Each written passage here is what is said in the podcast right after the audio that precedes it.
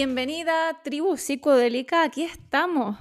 Una vez más, otro viernes más, por supuesto, sin falta, a nuestro episodio del día de hoy con mi queridísima Marina Febles. ¡Holi! ¡Psiconautas!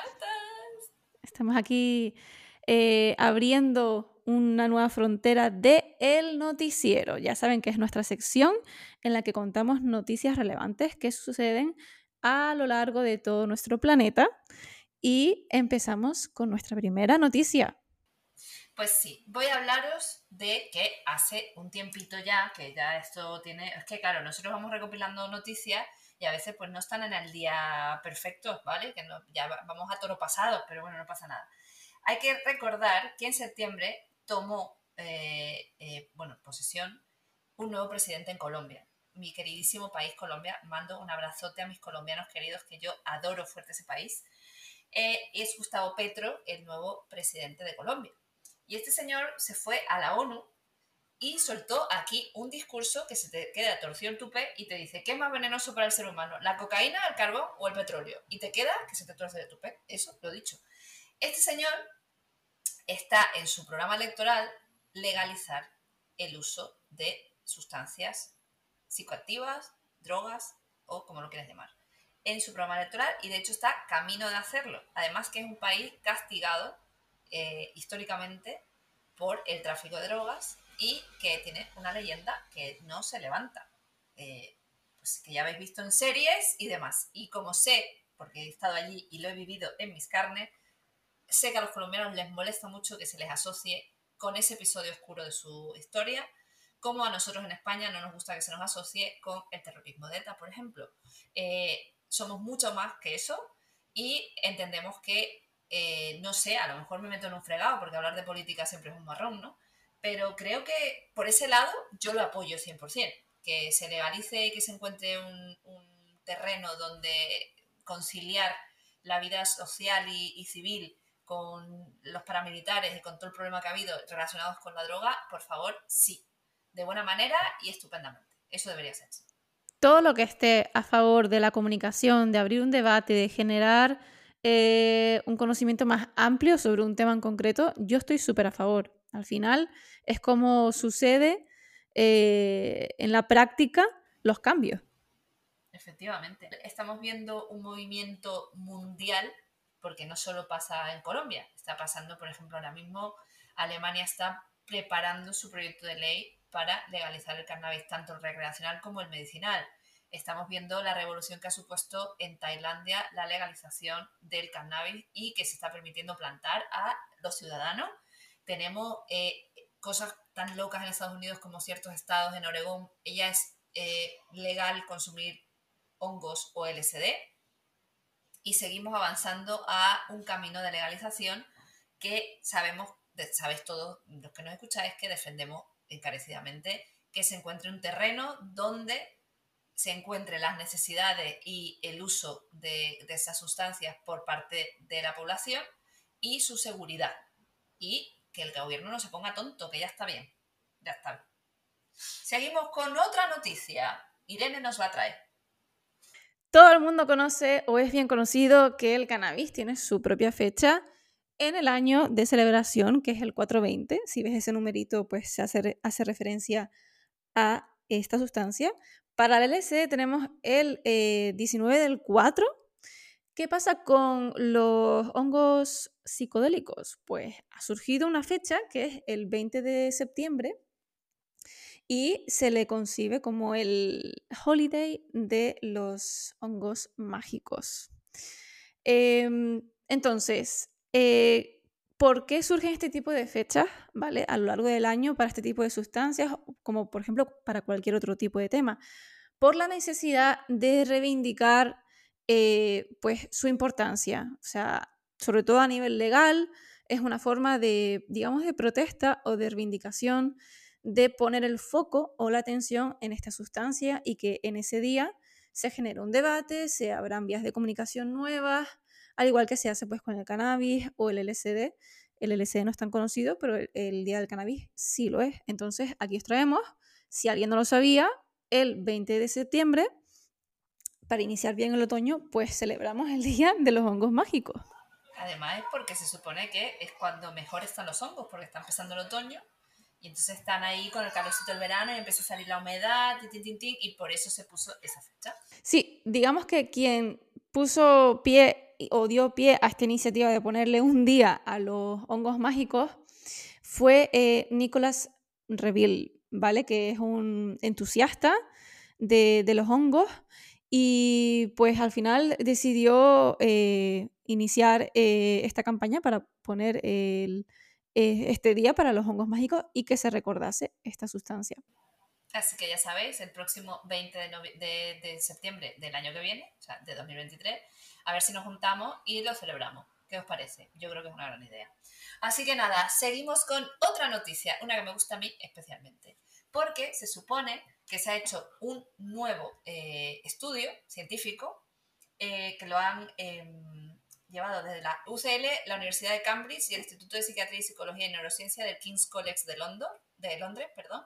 Eh, toma ya, vaya instituciones que se meten en nuestro fregado, pues han hecho un estudio en el que se determina que el uso de cannabis en adolescentes y adultos no afecta a la motivación o a la falta de motivación en la vida frente a las personas que no consumen esta sustancia. Porque ya sabemos que está asociado al uso de cannabis, esta, eh, esta sensación de que somos las personas que lo consumimos somos unos tirados la vida y estamos ahí planchados todo el día con el cerebro en, encefalograma plano y que no queremos ni vivir ni hacer nada. Y eso es mentira, que eso lo ha dicho la ciencia. Eso lo ha dicho la ciencia, así que no me toquéis las narices, que la gente vaya tela. Entonces, esto se supone que en 2018 eh, hicieron un estudio eh, en, cinco centros durante un año entre personas de 15 y 16 años, que también hay que recordar, ojo, cuidado, que también la ciencia ha dicho, y esto no lo está leyendo la noticia, sino te lo digo yo, que las personas por debajo de los 25 años que consumen demasiado cannabis, al final terminan fastidiándose el sistema endocannabinoide y no creando sus propios, eh, sistemas, sus propios cannabinoides naturales y entonces se les, se fastidia y al final terminan teniendo problemas de otro tipo, no de motivación vital, ¿vale? Eso es lo que ha dicho este estudio. Entonces, eh, se, reclutó a 274 adolescentes y adultos usuarios de cannabis eh, por lo menos durante tres meses, o sea, en ese año, durante tres meses, em, que tenían que consumir por lo menos cuatro días a la semana. Eh, y lo juntaron los datos con personas de la misma edad que no eran usuarias. Y fíjate tú, qué cosas que se dieron cuenta de que no había un efecto directo en esa, digamos, esa energía o ese impulso vital para hacer cosas eh, entre unos y otros. Así que mm, me encanta este estudio porque de verdad desmitifica el, rollo del stoner, del, del fumado. Que el fumado está relajado, no es que no tenga ganas de vivir, tiene muchísimas ganas de vivir, pero no tiene ganas de peleas, ni discusiones, ni vainas. O sea, vivimos en paz y tranquilidad. Eso es la maravilla de la marihuana. Siguiente noticia, Irene. Aquí estamos. Vamos a ver. Os voy a lanzar una pregunta para introducir esta siguiente noticia porque a mí me parece bastante interesante. ¿Qué, qué pensarían si os digo que hay una variante del LSD que cura la depresión sin hacerte tripear. ¿Vale? Ahí, ahí, lo dejo. Os cuento la noticia. En la Universidad de California hay un profesor de química que se llama Brian Soichet, que eh, pues le entrevistaron porque estaba haciendo un estudio científico en ratones sobre eh, la cura de la depresión con la psilocibina. Entonces, eh, ¿qué hacía este señor? Cogía a los ratones y les, les introducía dos, series de componentes eh, que, tienen psilocibina. Em, y juzgaba el resultado o la reacción de estos ratones sobre cuánto de resilientes eran para eh, resolver problemas o hacer frente a situaciones de estrés. Entonces, Em, ¿Qué pasa con los ratoncitos que estaban deprimidos? Pues entonces que se daban por vencidos rápido y no solucionaban el, problema que se les ponía delante.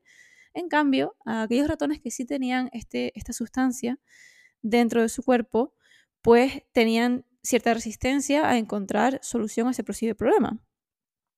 ¿Vale?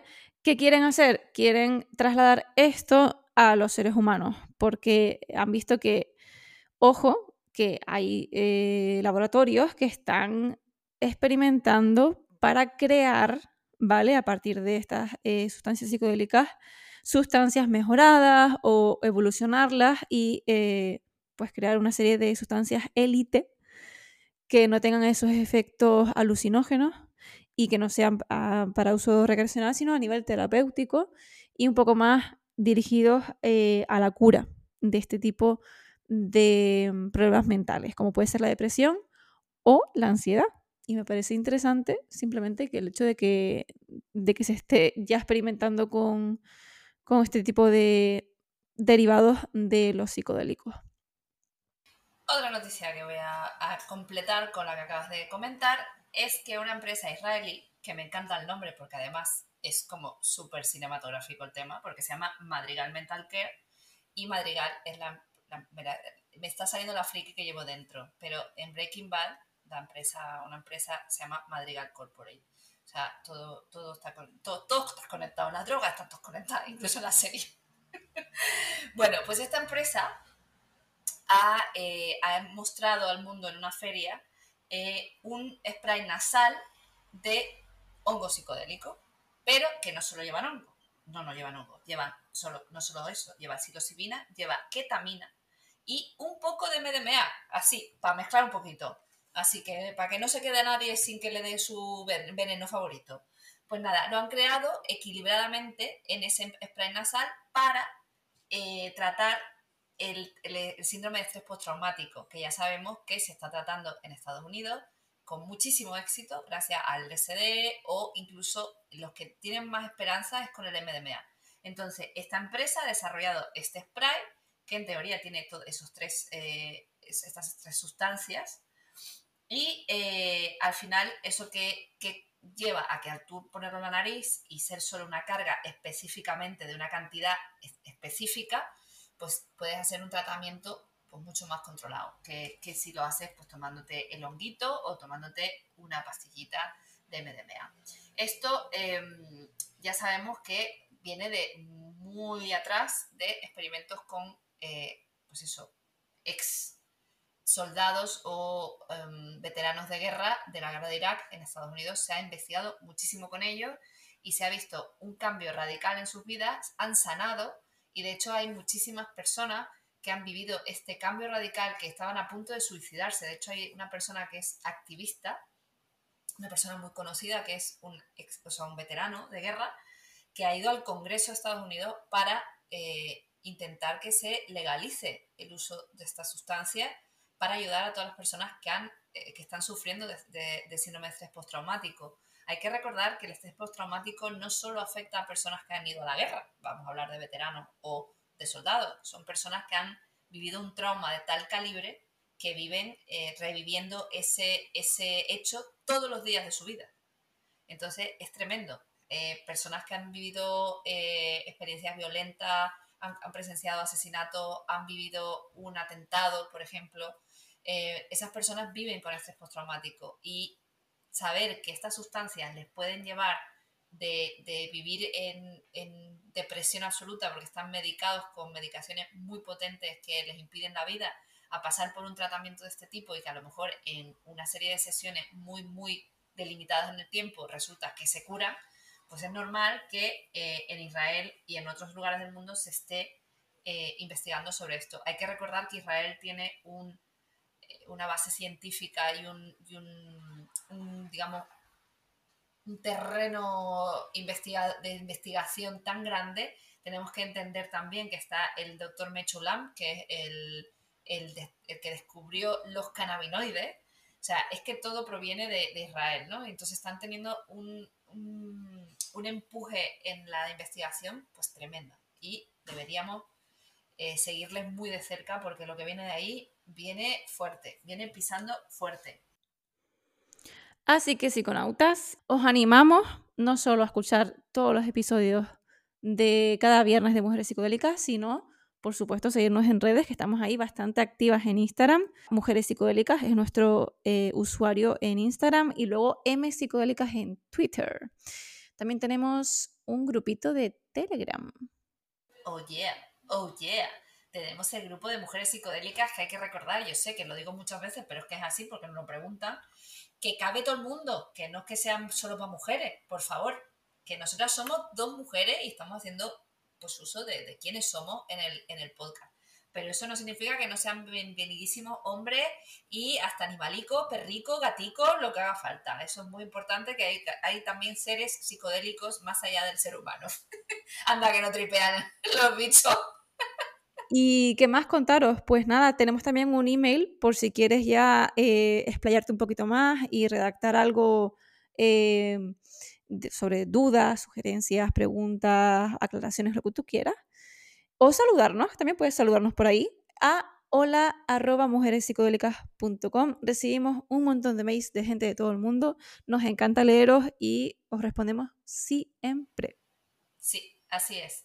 También hay que recordar que tienes que escuchar nuestro super disclaimer del final del episodio. ¿Por qué? Pues porque eh, tenemos que recordarte que nosotras hablamos desde la posición de divulgadora e informadora y no somos ni científicas, ni somos psiquiatras, ni terapeutas, ni nada. Somos usuarias, somos personas que aportamos nuestra opinión desde la barra del bar y que intentamos quitar todo este mm, esta mala folla que tienen los psicodélicos y la droga, que la gente entienda que no, no son peligrosas si se usan con cabeza, ¿vale? Nada de abuso, solo un buen uso. Eso sería lo que yo siempre trato de transmitir a todos. Efectivamente, así que atento al disclaimer que viene dentro de poquito, al final del episodio. Aquí nos despedimos un viernes más. Gracias a todos los que nos escuchan eh, y son fieles a nuestro podcast. Un saludo, psiconautas. Vamos con el disclaimer, dale go. Eh, las creadoras de mujeres psicodélicas no fomentan el consumo de drogas recreativas ilegales y recomiendan a los oyentes que consulten la legislación de su país para conocer la situación legal de estas sustancias y las posibles sanciones por su posesión, uso o suministro. En ningún caso, las creadoras de mujeres psicodélicas serán responsables de cualquier daño derivado de la información de este podcast. La inclusión de información a sitios web externos no debe entenderse como un respaldo de las autoras del podcast, a dichos sitios o a sus propietarios.